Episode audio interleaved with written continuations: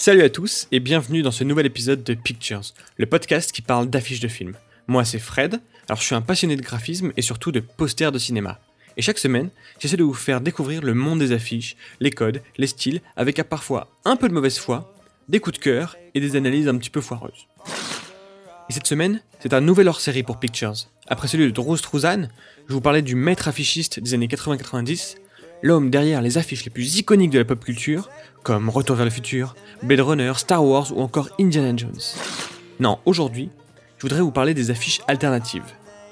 On va faire un peu l'historique de cette pratique, afin de voir comment les posters alternatifs sont devenus aujourd'hui des objets de collection et des visuels officiels des films. Alors, bienvenue dans ce nouvel épisode hors série de Pictures, les affiches alternatives.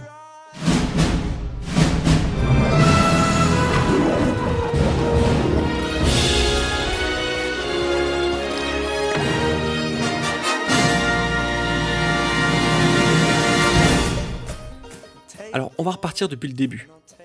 Au commencement, il y avait le fan art. Alors, c'est difficile de dater, mais on le situe un petit peu, le fan art populaire, vers les années 70, même s'il existe probablement depuis euh, bien plus longtemps que ça.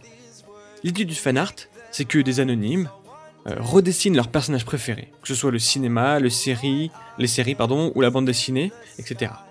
Alors, dans la définition du fan art, euh, on s'arrête pas au dessin. On parle aussi du cosplay, le fait de recréer les tenues des personnages des films, etc. et de les porter. Et le fanfic. Donc le fanfic, c'est des histoires que les fans écrivent en utilisant des personnages de leurs romans, films ou séries préférés. Des sortes d'histoires parallèles qu'ils partagent sur Internet avec les autres. Donc le cosplay et le, fanfic pardon, sont par définition des fanarts. Mais ce terme a tout de même majoritairement utilisé pour le dessin aujourd'hui. On a donc des gens, des fans, des otaku, qui reprennent leurs héros pour les mettre dans des situations qu'ils imaginent et qu'ils ne peuvent pas voir dans les œuvres officielles, disons. On trouve donc des amateurs et des professionnels, plus ou moins talentueux, qui se retrouvent sur internet. Moi j'ai connu ça via le site DeviantArt, il y en a plein mais il y a sûrement d'autres sites, avec parfois des vraies perles et des dessinateurs vraiment talentueux. Ensuite on fait un bond et on arrive vers les affiches minimalistes. Alors c'est une mode des années 2000-2010 et l'idée de reprendre une idée ou un élément iconique d'un film pour en faire une affiche, avec souvent seulement un ou deux éléments avec un fond uni. Certains y rajoutent parfois des effets de papier, un petit peu, ou de pliure pour redonner euh, un côté poster à l'affiche. L'idée vient des affiches de Saul Bass, un très célèbre affichiste américain qui officialisait des années 50 à 90. Alors, je vais passer rapidement là-dessus, car il mérite vraiment un hors-série à lui tout seul. Mais pour résumer, euh, c'est l'affichiste des films d'Hitchcock comme Vertigo ou North by Northwest. je le dis en anglais parce que c'est l'affiche américaine euh, qui, est, euh, qui est fait par Saul Bass. Il y a aussi le film Bird, mais sinon il a fait aussi des affiches de West Side Story par exemple, ou Shining.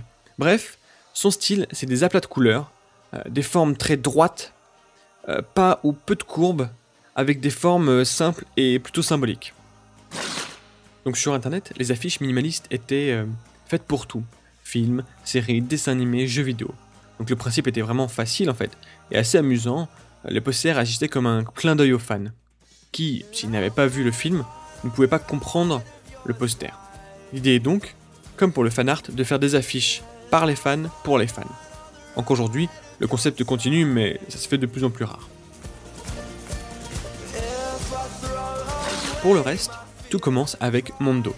Mondo, c'est une galerie au Texas qui proposait des affiches alternatives avec des licences officielles, donc reconnues par les studios. À la base, Mondo, c'est un événement lié au, Fantastic Fest, un festival de cinéma de genre, c'est-à-dire des films euh, euh, d'horreur, de science-fiction, des films asiatiques ou des films d'action. Euh, Mondo s'occupe de la vente de goodies. Goodies, c'est tout ce qui est t-shirts, posters en rapport avec la culture geek et le festival, toujours au Texas, à Austin précisément. Avec Internet, notamment les réseaux sociaux comme Instagram ou Pinterest, ces affiches vont vite faire le tour du monde. L'idée de Mondo, c'est d'aller chercher en fait des artistes, souvent issus de la communication et de la publicité, pour leur style graphique marqué, ou bien pour le fait d'arriver à reproduire des, les styles années 50 ou 90.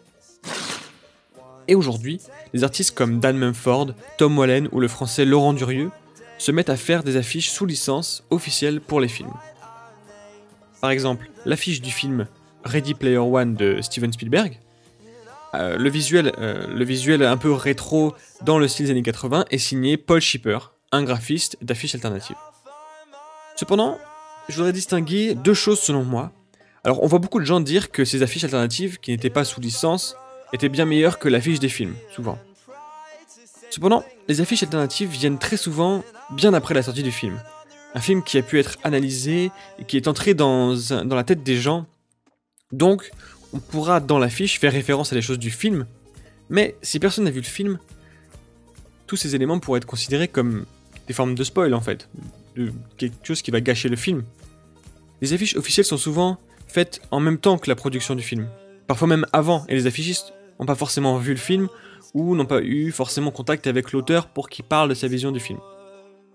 Dans le documentaire 2436, un documentaire hyper intéressant sur le poster de cinéma, Laurent Durieux justement un illustrateur et affichiste français, nous parle d'une commande qu'on lui a fait pour Joe, c'est-à-dire Les Dents de la Mer. L'affiche originale de Roger Castel est cultissime et semble parfaite pour marquer les esprits.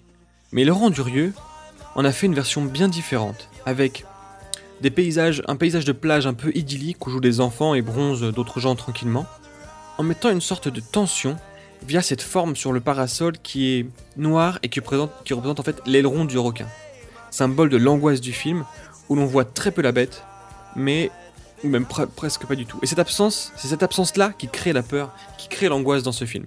Et c'est donc c'est ce qu'a voulu mettre Laurent Durieux dans cette affiche.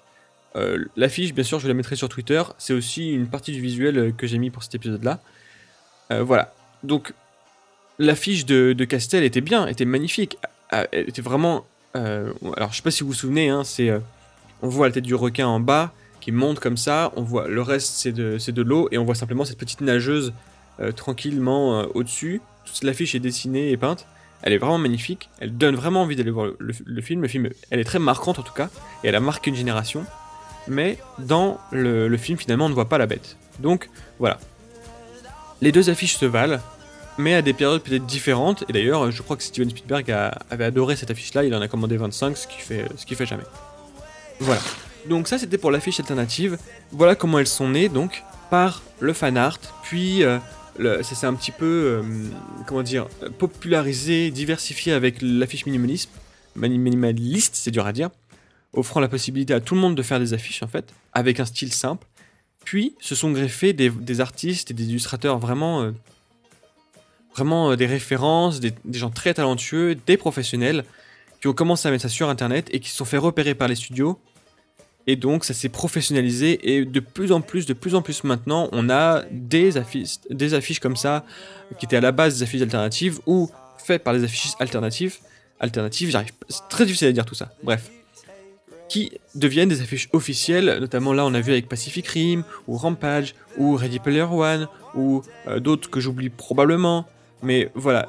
Ces gens sont à suivre, euh, je les suis sur Twitter, je vous mettrai quelques liens vers, ces, euh, vers leur compte pour avoir euh, plein de nouvelles affiches.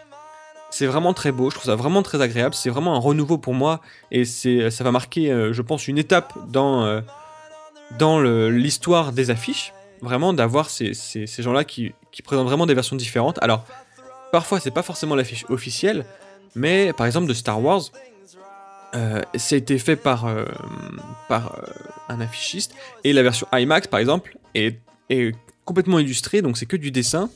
C'est Dan Mumford qui fait ça et c'est vraiment magnifique, mais il l'a utilisé que pour la IMAX pour l'instant. Donc il reste un petit peu frileux, mais ils mettent quand même ça en avant et c'est vraiment cool.